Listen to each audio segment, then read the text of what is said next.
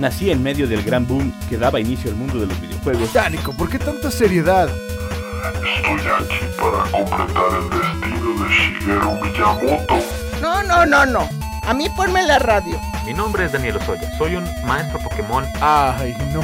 Edición limitada, cosplay, cartelera, comic store, gadgets, otaku. Bienvenidos a Mundo Geek. Muy buenas tardes, sean todos ustedes bienvenidos. Y aquí Manuelito me está haciendo bromas. ¿Qué te pasa, Manuelito? Aquí estoy dando las bienvenidas. Los que me escucharon en Facebook, los que me escucharon en radio, bienvenidos a su programa Mundo Geek.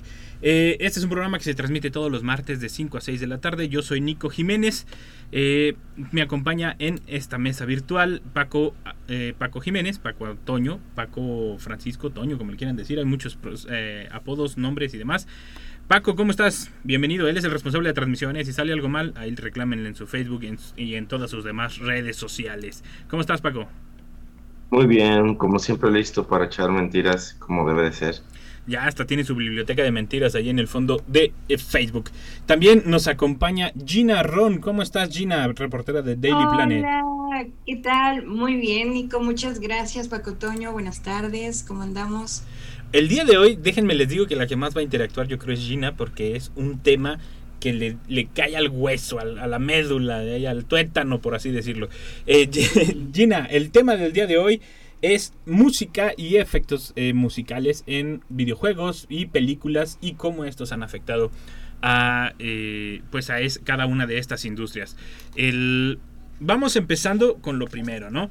La esta, es, esta es una pregunta que se me ocurrió, incluso la lancé en, en mi oficina antes de venir. Eh, la música. Sin la música, ¿el cine habría sido el éxito que es hoy? ¿O los videojuegos? Gina. Fíjate que yo lo considero como una parte completamente eh, importante, si bien es una parte nada más, porque vaya, eh, todos los que nos podrían decir acerca de ya sea animaciones o que sí sea live action o edición de, este, de otras áreas, pues nos podrían decir, no, todas las partes son importantes, pero creo que la música es eh, fundamental. Si bien en otros programas hemos hablado que, eh, por ejemplo, la música a veces nos da como pie para que tengamos en mente una, una situación épica cuando a lo mejor no está pasando algo que, que sea épico, pero la música te, te, te lleva como a ese mood que dices, es que esto suena a una pelea genial, Sí. pero realmente no es tanta o así, ¿no? Yo creo que es una, o sea, ¿qué te puedo decir, Nico? O sea, a mí me encanta ese tema y creo que es, este, o sea, te podría decir que es fundamental. Eh, y que es lo más importante, a lo mejor, eh, para los que tenemos, vaya, el privilegio de, de poder este, escuchar. Eh, entonces, no sé, o sea, no sé qué más decirte. Realmente eh, es fundamental para el mood, para la ambientación, para este, hasta los mismos mensajes, ¿no? Eh, veíamos eh, todo el análisis que se tiene, por ejemplo, en eh, el cine con obras como Interestelar. Eh, todo, eh, todo lo que significa, por ejemplo, los tiempos en la música, qué hace la música de Harry Potter a- este, que sea mágica, ¿no? O sea, que suene a magia. Eh, creo que, o sea, es, es genial, o sea, no te lo podría explicar de otra manera. Vayan apuntando los gustos de Gina, ya dijo todos los que tiene, ahí Harry Potter y demás. Este, Paco, eh, la misma pregunta. ¿El cine eh, le debe su éxito o los videojuegos le deben su éxito a la música? Lo pregunto por esto, eh, y creo que se me olvidó contextualizar un poco con Gina, pero Gina lo respondió muy bien. Porque al inicio no existía, o sea, la música en cada uno de estos géneros. Vas, Paco. Yo creo que sí es como esa Gina es muy importante porque aunque uno esté viendo la imagen o lo que esté pasando, pues la música te permite transmitir otros sentimientos o darte otras emociones de lo que está pasando en el momento. Entonces te, te hace que te atrape todo lo que está pasando.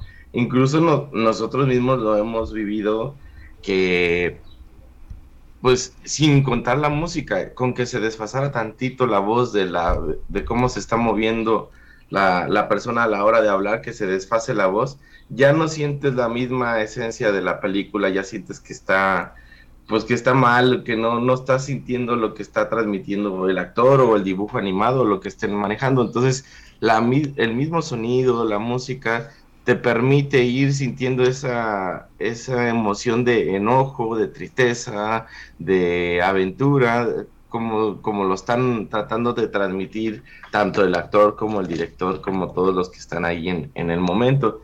Obviamente, un ejemplo muy sencillo pues simplemente TikTok no tendría tanta fama como lo tiene o ese estilo de que de imágenes que en lugar de que nada más estén bailando o algo sin música, pues con la música como que ya se ve diferente lo que están haciendo. Entonces, a mí me ha pasado, por ejemplo, que voy en el carro y, voy muy tranquilo, pero empieza una música muy acelerada y me empiezo a emocionar como si yo estuviera en una de carreras o cosas así. Si ven un carro así medio loco, es Paco, ¿eh? Háganse un lado porque lleva música interesante. Entonces, el, el sonido te permite transmitir todas esas cosas y obviamente no estamos hablando, bueno, no nada más de, los soundtracks, de, lo, de la música que ponen con ya sea eh, bandas grandes o sinfónicas o lo que quieran transmitir con la música, sino hasta los sonidos de un simplemente oír unos pasos en el en la en la película, o sea, que va o unas cadenas si quieres hacer algo de estilo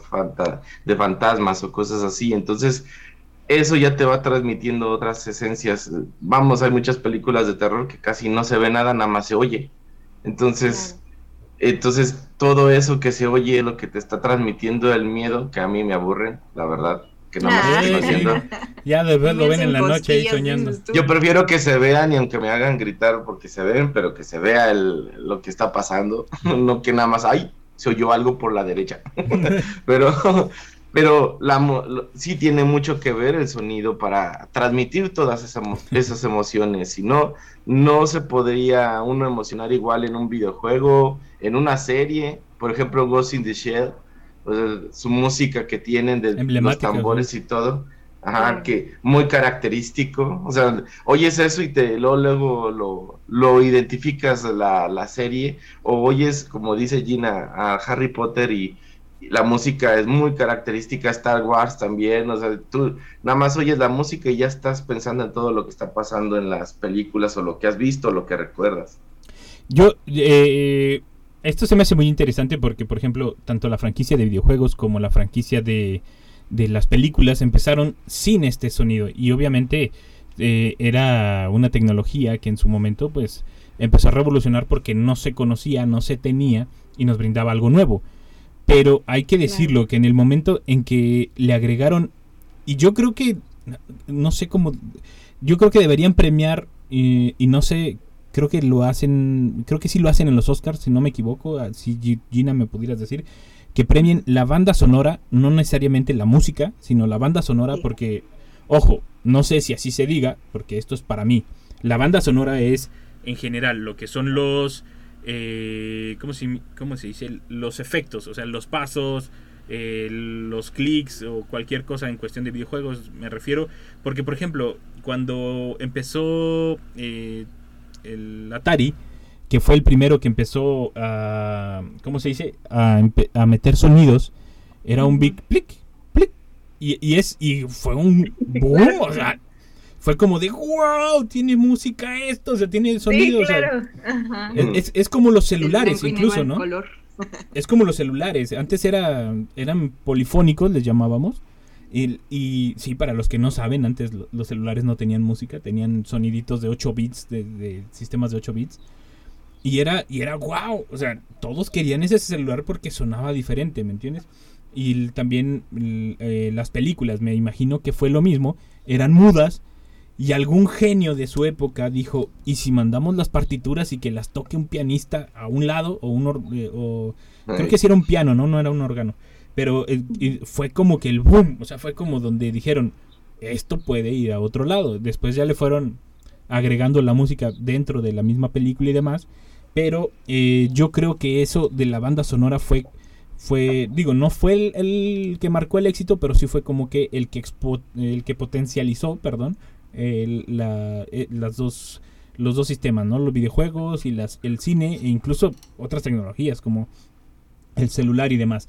Pero el sistema de 8 bits y música eh, en chip fue fundamental para todo esto, para todo esto que conocemos hoy en día, o realmente fue un paso que nos pudimos haber ahorrado. Gina. Yo creo que es complemento, ¿no? O sea, como dices, eh, yo creo que de era la evolución natural que debía tener, ¿no? Eh, tanto en videojuegos como este, lo hablábamos en las películas.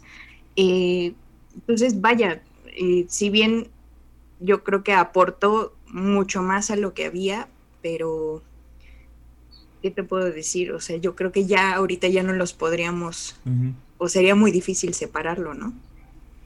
Pues, de hecho, por, la, por ejemplo, la película muda Ay, ¿cómo se llamaba? Esta que salió hace poquito, que incluso estuvo nominada a los Oscars. Estaba muda, pero ah. tenía música. O sea, no, no dejaba de tener música. El artista, o ¿cómo se llama esa? creo que sí, el artista se me Ajá. muy bella película, por cierto.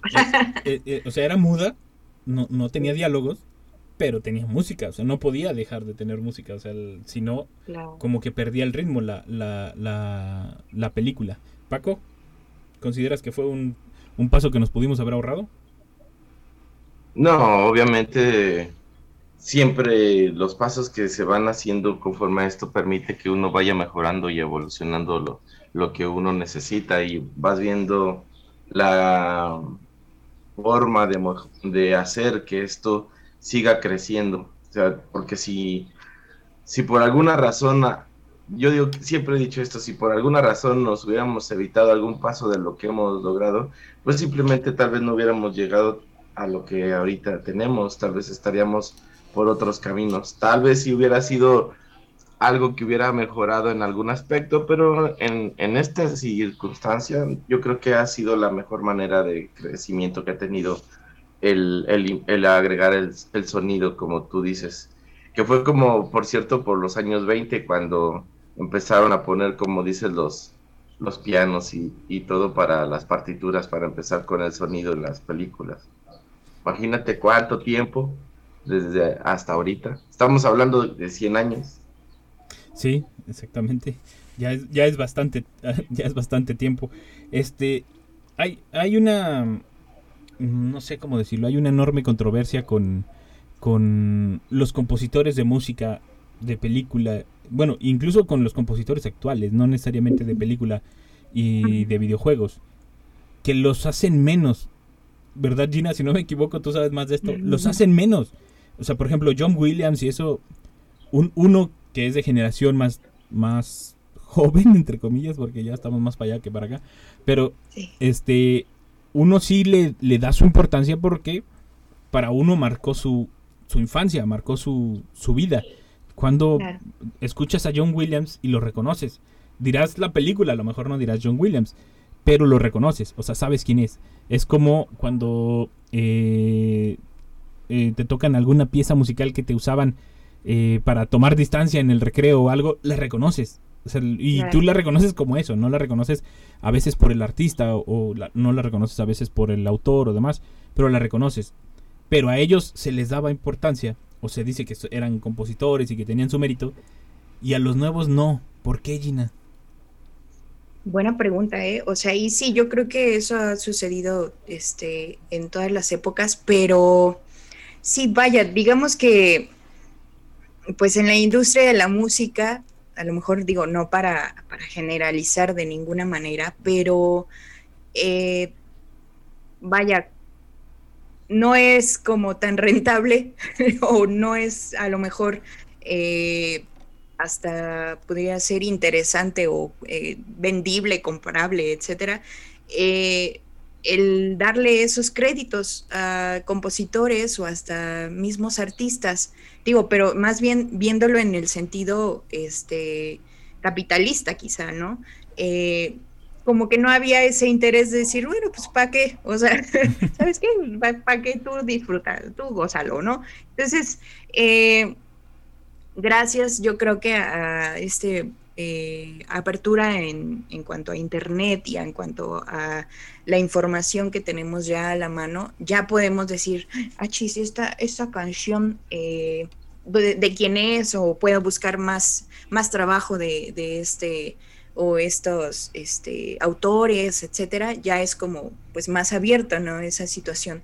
Pero de que sí, eh, yo creo que es todavía una batalla constante para compositores y artistas, 100%, ¿no?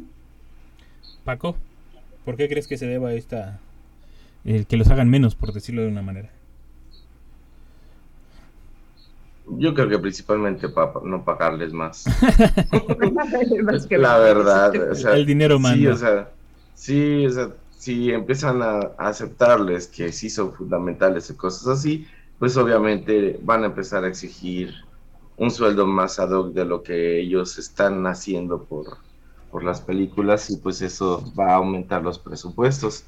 Yo creo que ese, ese es un así muy, viéndolo muy fríamente, esa sería una razón, pero la segunda pues ocurre como casi todo, siempre en ciertas circunstancias, y hablo de manera general, alguien hace menos a otro haciendo sentir que, que, que no es tan relevante lo que hace, o sea, hablando de cualquier carrera o de cualquier estudio o de lo que sea, siempre ocurre algo así y yo creo uno de los que les toca hacer de ese estilo pues es en el ambiente de, la, de las películas pues es la, parte musical. hemos visto, por ejemplo, películas, creo que la de donde este Michael Keaton la hace de en esa donde había interpretado a Berman, algo así, no sé ah, si sí. Sí, y es, ese, ese en particular, el soundtrack es, es diferente a todos los demás, sí. según recuerdo. Es, Creo que nada más no es una batería, ¿no? ¿no? es una banda sonora, no es un Mexican sonido. Power, by the way. Sí, exactamente. Ajá, un eh, mexicano. Entonces, es un, exacto. Y el, el chiste es que es una música totalmente diferente que incluso creo no, no ganó precisamente. No, no lo, era- no lo, eh, oye, que sí, sí es cierto, qué bueno que lo mencionas. No lo dejaron concursar porque creo que no entraba, no, no por sabía- las categorías que ellos creían que debía de ser un, sonido de, un soundtrack o, efectos de Sí, sonido. exactamente, no Y- como banda sonora, sí es cierto. Claro. Y está- Ujú. es, a lo, es a lo que voy, o sea, de por sí, dentro de las bandas sonoras hay una hay una discriminación en cuanto al valor de lo que pueden aportar tanto en series, películas o lo que sea. Ahora imagínate que aún así ellos mismos le dan otro valor a lo que, por ejemplo, él, esta persona hizo. Eh, no sé cómo se llama el... el- Ahorita lo el- investigamos.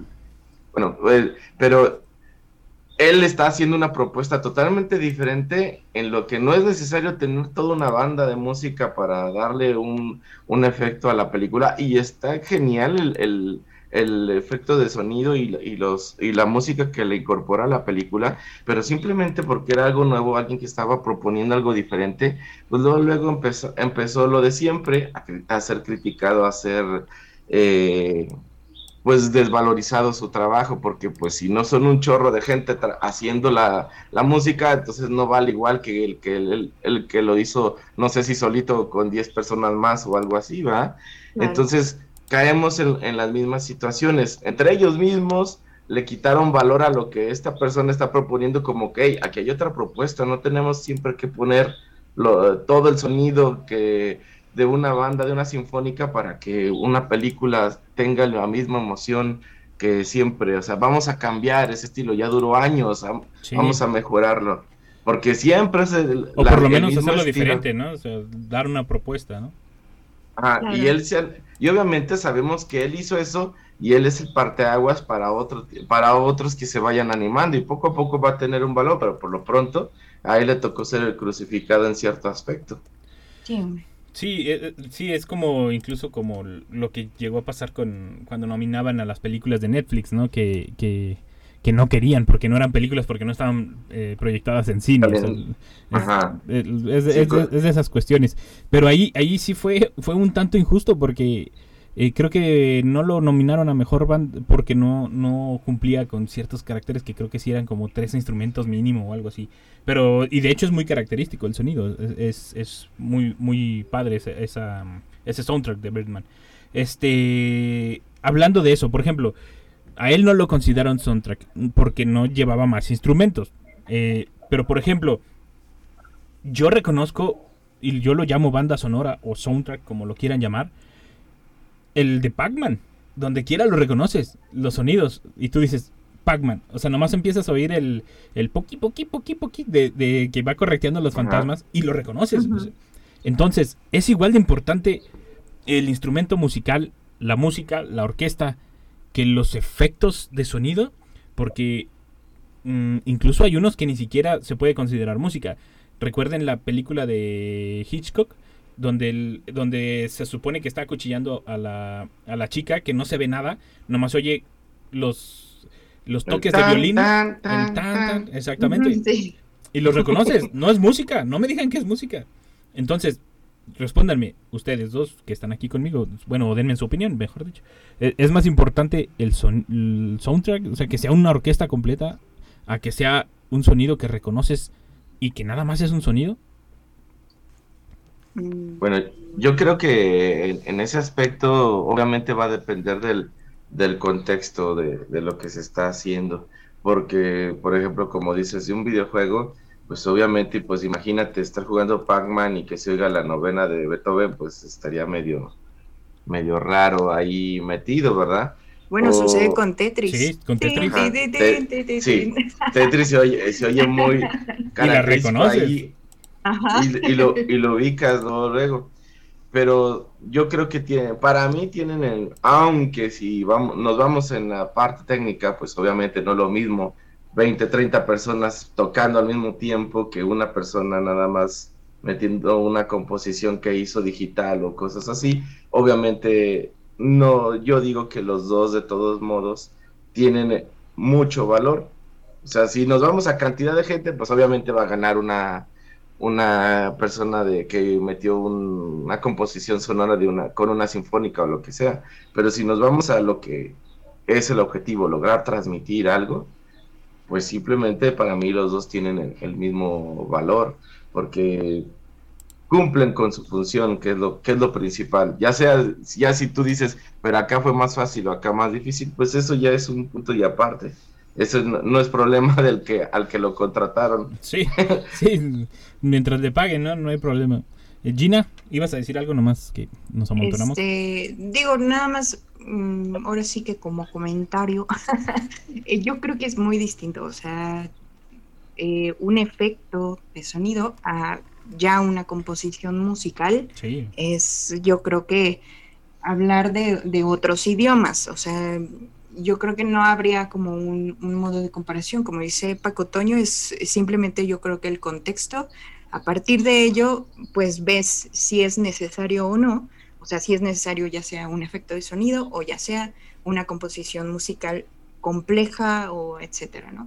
Este, pero te digo, según eh, pues lo que yo tengo entendido, pues es una situación distinta que yo creo que no habría como, como caso eh, contraponerlas porque ya sea que converjan en una situación juntas, o sea, que haya efecto de sonido y eh, composición musical, o haya simplemente efecto de sonido o simplemente una situación musical. Sí, que se lleguen a complementar, ¿no?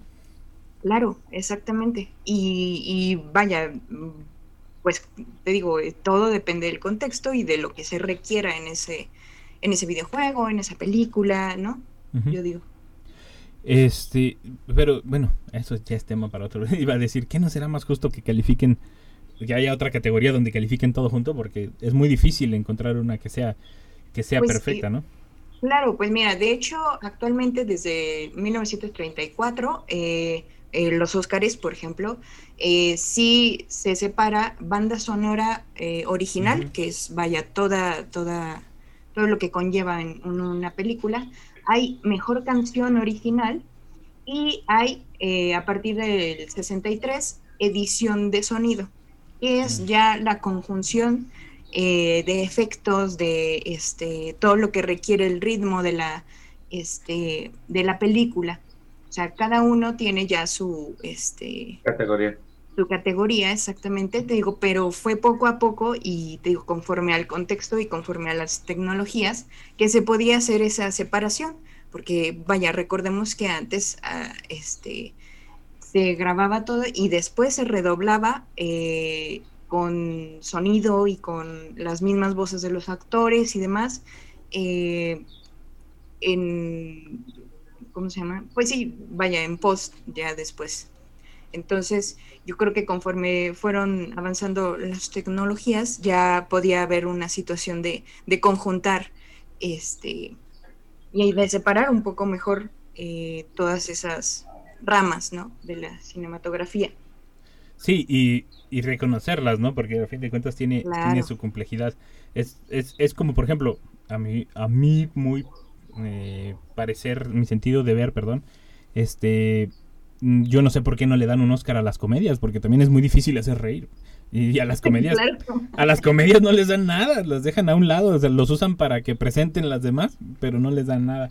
Este, ah, ¿cómo, cómo se interpretaba antes la música? Porque hay que platicarles también al auditorio. eh, no sé si el tiempo nos vaya a dar. Manuelito, ¿cuánto queda? Un minutito. No, yo creo que no nos da. Yo creo que lo dejamos para regresando. Pero es que hay que platicar de, de cómo se interpretaba la música, por ejemplo, para los videojuegos antes. Porque no tenían como ahora todo el espacio del mundo para, para digo, tampoco, está limitado, pero, pero, pero comparado con antes, tenías una memoria de 16 bits, 8 bits, Claro. que no te podía dar más que por eso sonaban lo- la música del sistema de 8 bits, o sea, sonaba diferente.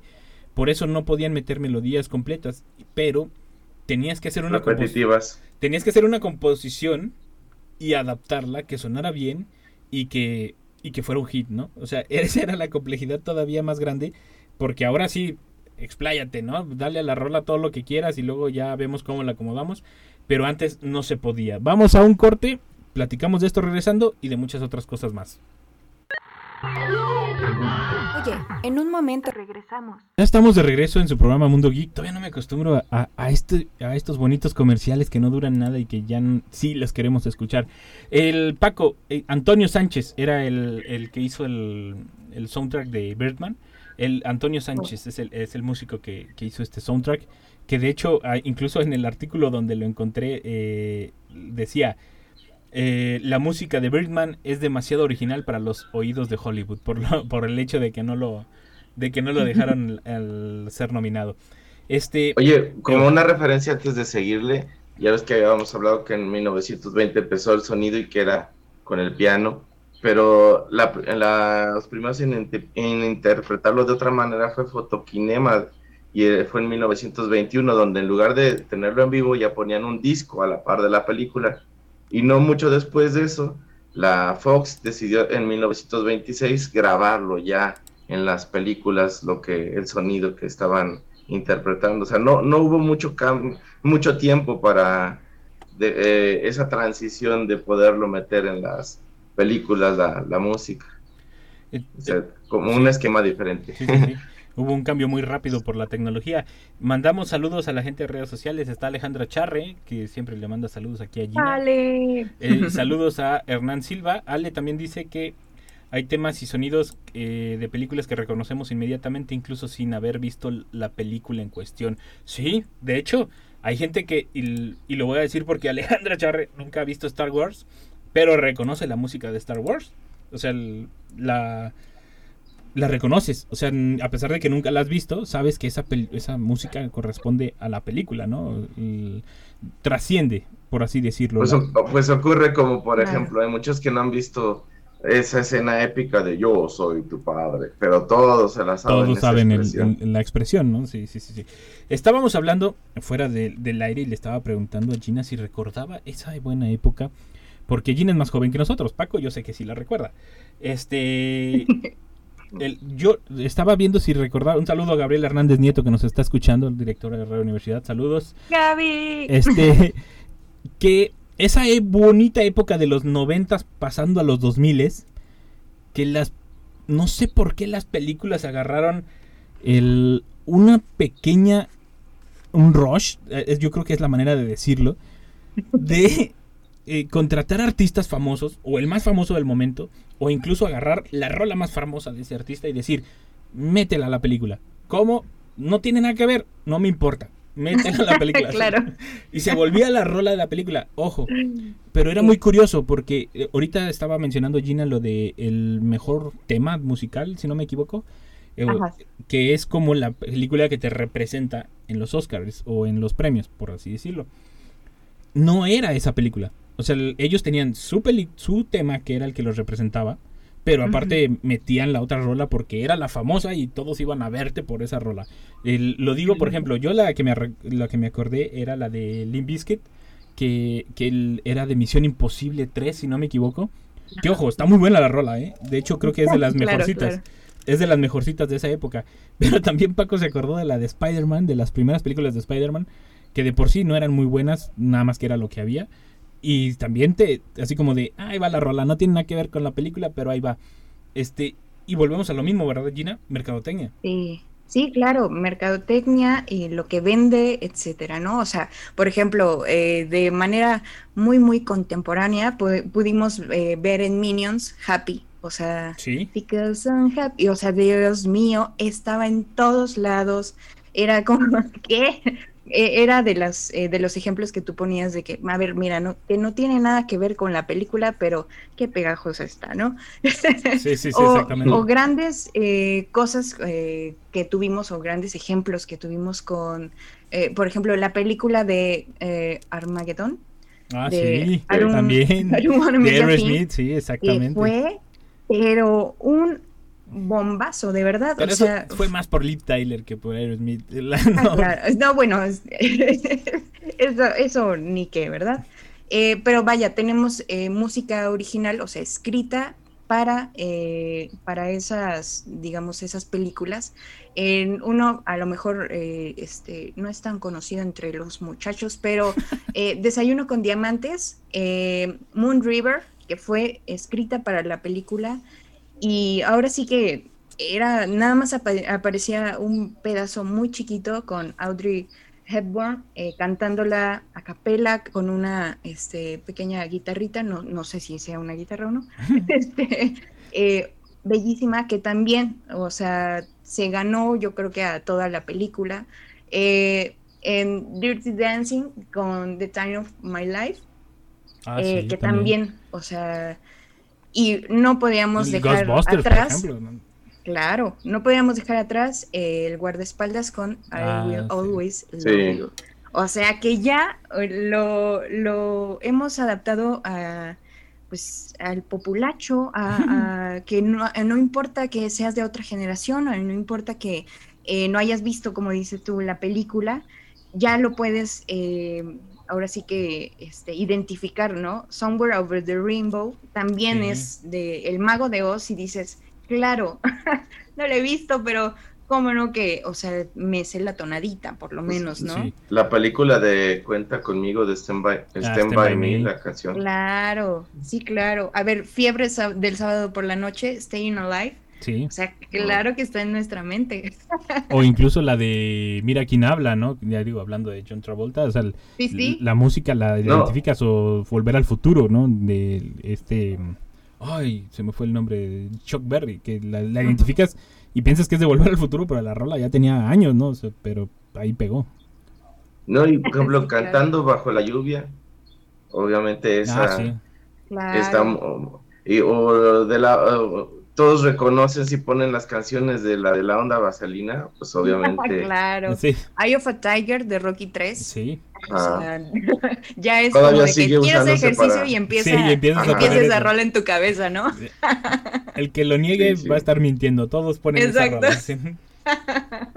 Pero a ver, Sí, claro. Les queríamos comentar, ¿cómo metían antes eh, la música a las películas? Queríamos hacer como demostrarle la dificultad que había, ¿no? Para, para, para hacer esto, ¿no? Para conjugar estos dos géneros artísticos diferentes, lo que es la música, el cine o la música y los videojuegos.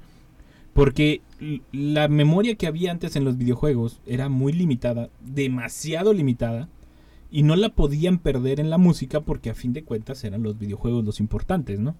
Entonces, eh, imagínense, aprecien lo que es Mario Bros. en Super Nintendo, porque hacían, al igual que los escenarios, hacían escenarios y música o sonidos repetitivos que, que a la hora de que se empezaban a lupear o a hacer el bucle, sonaban como una canción interminable. O sea, el- y tú la escuchabas y, y empezabas de volada a identificar el, el videojuego, ¿no?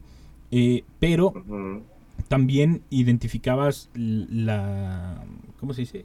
las películas porque las películas para empezar a meterle sonido lo que hicieron hasta donde yo tengo entendido corríjame alguien si, si hubo algo primero o algo más importante la, mus- la película no llevaba la música la película no, no había manera de reproducirla. Entonces lo que hacían era que te mandaban el carrete eh, o iba el carrete de la película y llevaba las partituras en hojas aparte que, que era como las interpretaban en un piano junto al escenario, mientras la persona veía en qué escena iban, llevaba como un guion, por decirlo de alguna manera, e interpretaba la música para que la gente sintiera lo que se supone que debía sentir por, por esa escena. Entonces vean la complejidad a nada más ponerle play. Eh, pues sea- mira, ahora sí que para que entre como en ese mismo tema, eh, esténse muy al pendiente de las redes de Cultura USLP, porque este está eh, actualmente ya, eh, pues no recuerdo si todavía no, pero ahí va un este Un spoiler. un spoiler de el próximo concierto que va a tener, ¿no? Eh, la, la La sinfónica ujú. eh, de aquí de, de la universidad. Y, o sea, vaya si no es complejo machear lo que se está proyectando Sí. en, este, en el cañón en ese momento y lo que está haciendo la, la orquesta en vivo, ¿no? Pero mira, vaya, ahora sí que como comentario y que yo creo que este, o sea, es una situación que, que podemos apreciar. Somos seres de ritmo, Sí. somos seres de, de, de que hasta nuestro corazón, cosas que no podemos eh, nosotros mismos eh, controlar o medir, eh, todo tiene un ritmo, todo tiene un ritmo y vamos, vaya, este, las olas del mar, eh, digo, los latidos de nuestro corazón, eh, las luces, el esto, el otro, el cómo cae el agua, el tal, todo tiene un ritmo. Entonces, gracias a eso y gracias obviamente a este, todos los compositores eh, de música, eh, donde pues vaya con ese ritmo y con ese guion que ya se tiene, tanto musical como este, de interpretación, gracias a eso se, puede, se podía o se puede hacer ese match de eh, hasta aquí eh, va a ser tal o cual este pasaje o hasta aquí va a ser tal o cual canción, este, musicalización, etcétera, y coincide y te da esa satisfacción de, este, de que haya un principio, un fin eh, sin desfase, etcétera, ¿no? Pero de que es completamente una un privilegio, ¿no? Tener eh, ese don de la música completamente, ¿no? A ver, la, la música eh, modifica la forma de ver o de jugar los videojuegos y, o el cine, o y qué funciones desempeña la música en, en cada uno de ellos. Paco. Pues obviamente, pues lo habíamos hablado desde el inicio, el, la música te permite trasladarte a esos escenarios en los que estás, hablando de videojuegos, te permite sentirte parte de lo que está pasando. Desde el momento, tanto música como los sonidos, desde el momento en que tú le aprietas el botón a Mario y se oye el toin, toin, ya estás sintiendo que tú eres el que está adentro manipulando el, el mono y empieza todo este ambiente del sonido, porque por ejemplo, hablando del tema, pues como dices, era limitado de 8 bits la, la composición y la, el mismo, la misma musiquita de repente ya faltaban 100 segundos y entonces era la misma pero acelerada, pero ya sabías que entonces ya estabas en problemas. Y entonces eso te empezaba a presionar, porque si sabías tú que no ibas a la mitad o no sabías cuánto te faltaba, entonces empezabas a, a perder la noción del, de la concentración de lo que estabas haciendo. O sea, fu- te funcionaba como una manera de ponerte nervioso o estar tranquilo Claro porque que todavía dices, hay tiempo. ahí viene el boss. Sí, exactamente. Ajá, Oh, sí, no. y- pero, pero curioso vi también que, bueno, porque lo vi con un tipo que estaba jugando con el, el sonido del Mario Bros. Y ese mismo que se oye normal en el juego lo cortó, lo editó y lo hizo de otra manera. Y era la música, creo que de la, en la parte donde estaba, no quiero mentir, pero digamos en la parte donde algún castillo o algo así, y más lento o algo, y ya era el otro sonido. O sea, nada más se, se mezclaban unas partes adelante y atrás, y ya era de otro escenario, pero entonces manipulaba la misma información sin generar tanto espacio.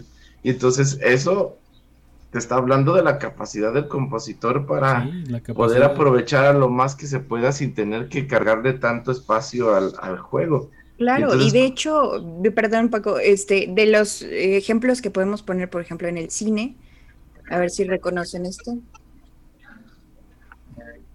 Yo no oigo nada, no sé ustedes. Está bien. Mira, eh, ahora sí que El Castillo Vagabundo fue ah, eh, una de las, eh, yo creo que, películas más bellas que, nos pudieron regalar.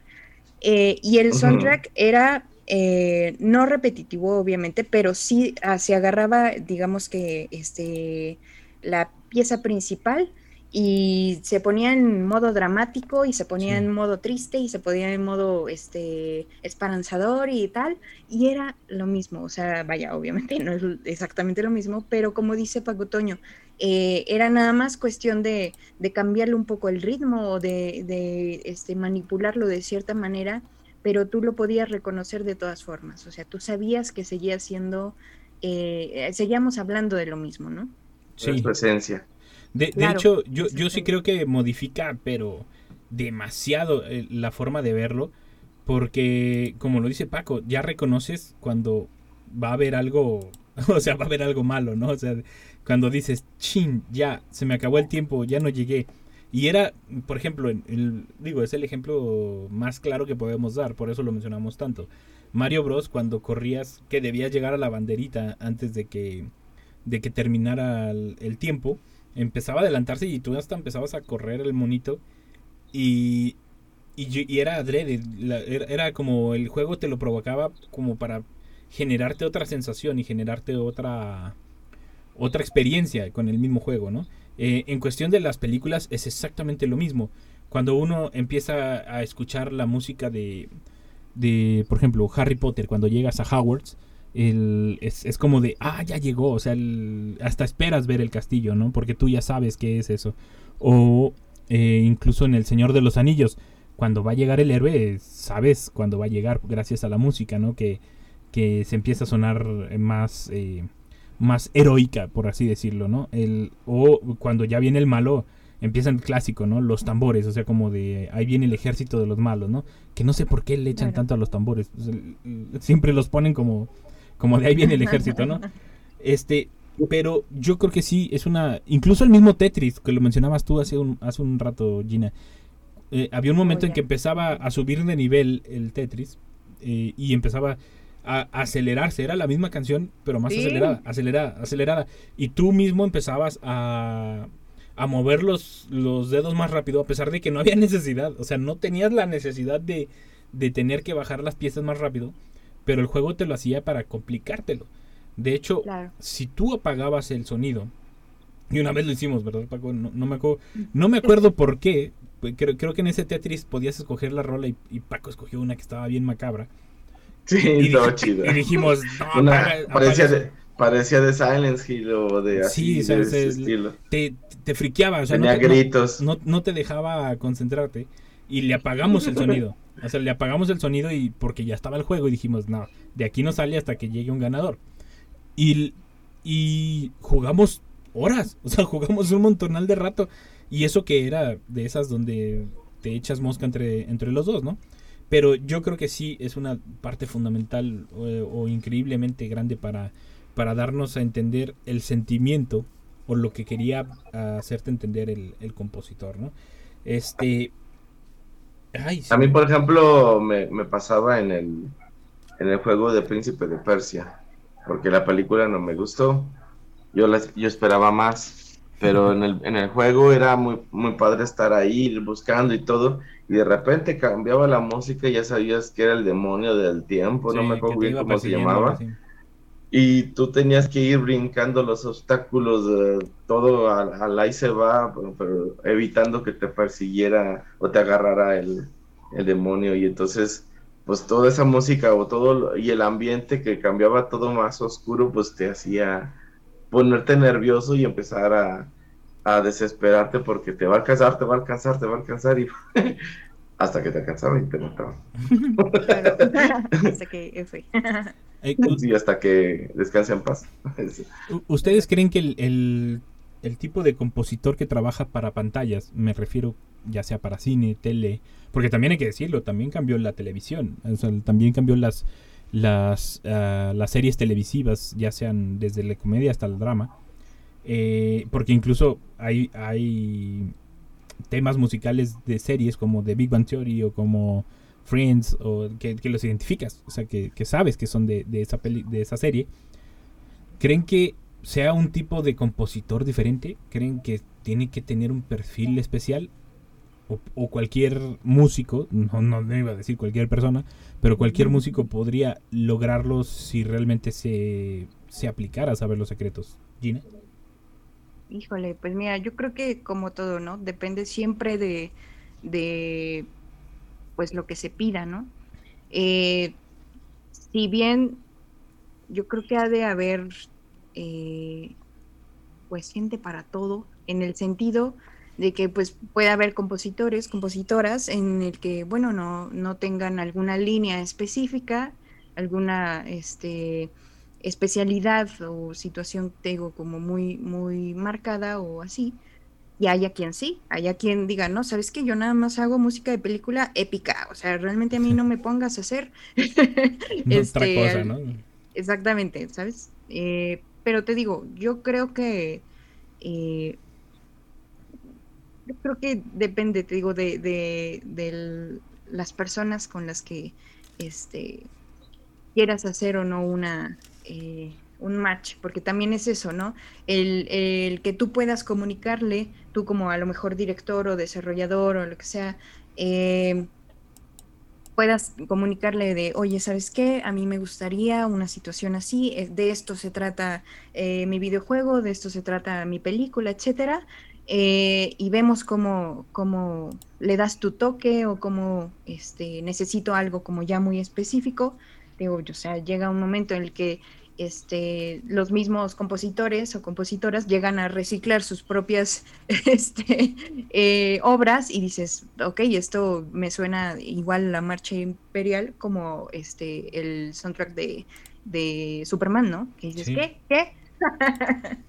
Pero digo, ya depende obviamente mucho de este hasta del nombre, ¿no? De que digas, bueno, no importa, o sea, ya tenemos como 50 mil escenas de peli, de, sí, de, de una batalla y es la misma, este, la misma, eh, la misma canción que dices, ok, este, ¿qué, qué está pasando? Pero porque pues sigue funcionando y sigue, este, sigue vendiendo, ¿no? Sí, sí, sigue vendiendo a final de cuentas y pues la industria es lo que lo que busca, ¿no? Lo que lo que necesita.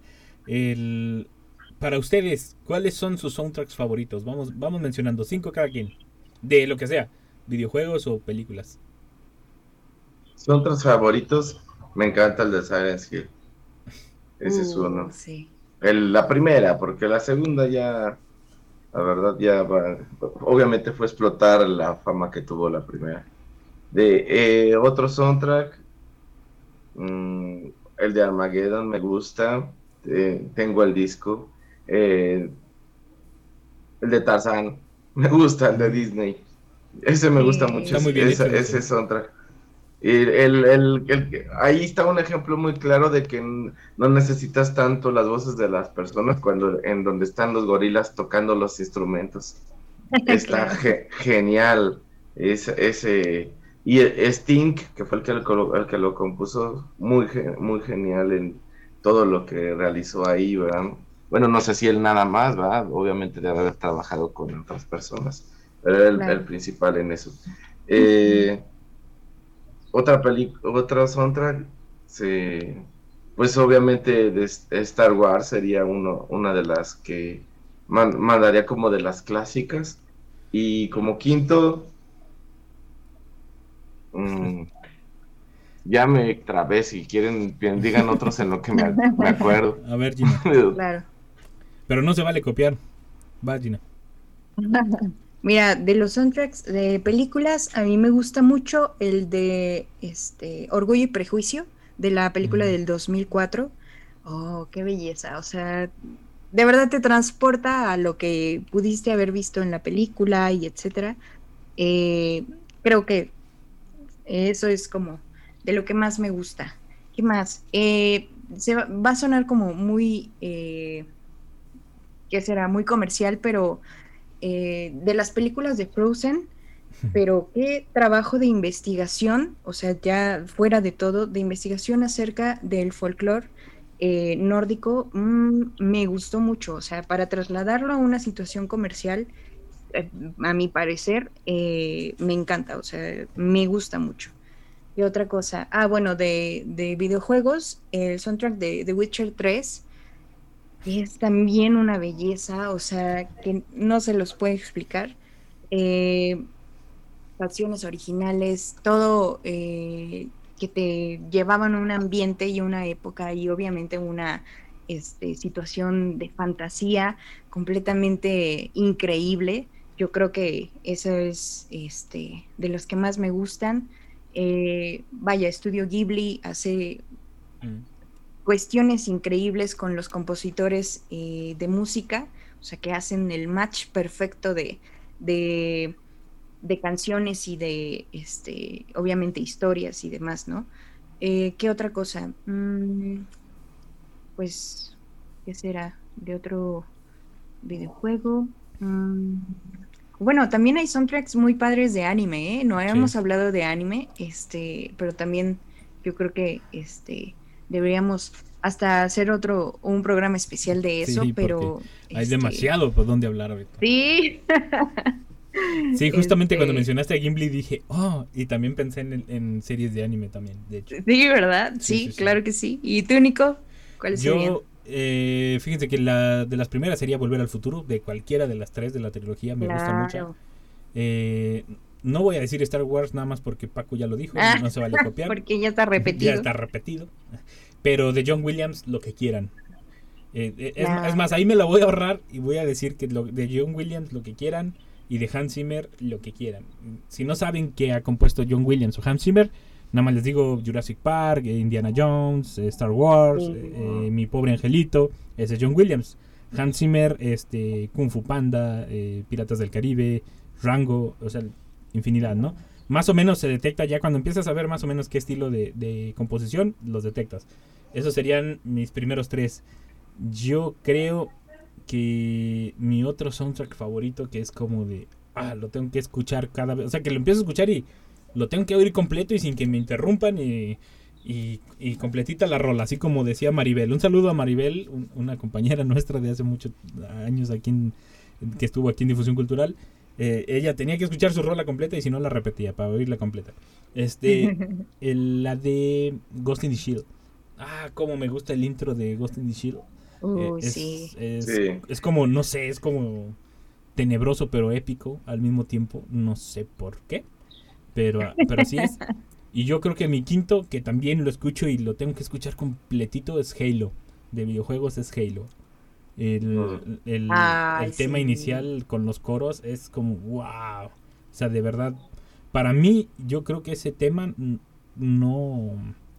No sé, es como, como muy distintivo, como que no, no le han ganado para mí en cuestión de, de los- de epicidad. Ajá, de epicidad y de, y de ¿cómo se llama? De, de, de ser muy identificable.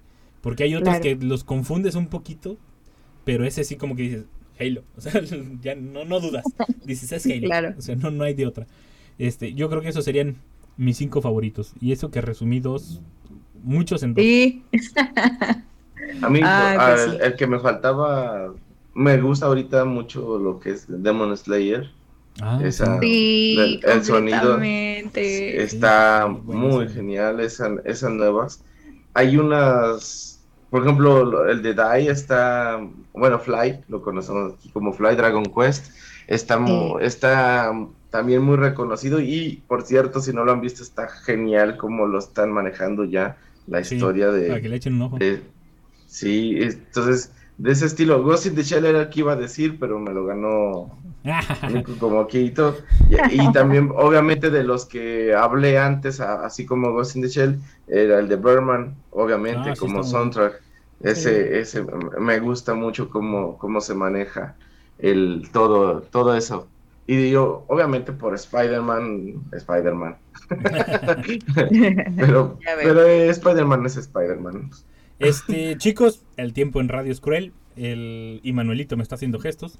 Eh, nos escuchamos el próximo martes en punto de las 5 de la tarde aquí en Radio Universidad 88.5 FM o 91.9 FM si estás en Matehuala. Y eh, eh, ya los dijo Gina, pero se los aviento el spoiler ya bien. Eh, Gamer Sinfónico, el, el regreso de Comeback.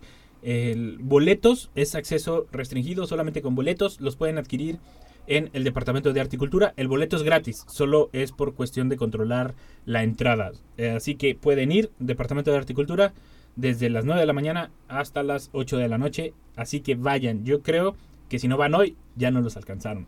Porque desde que salió el cartel hoy, ya tenía muchas, muchísimas reproducciones. Yo creo que más de 500. No.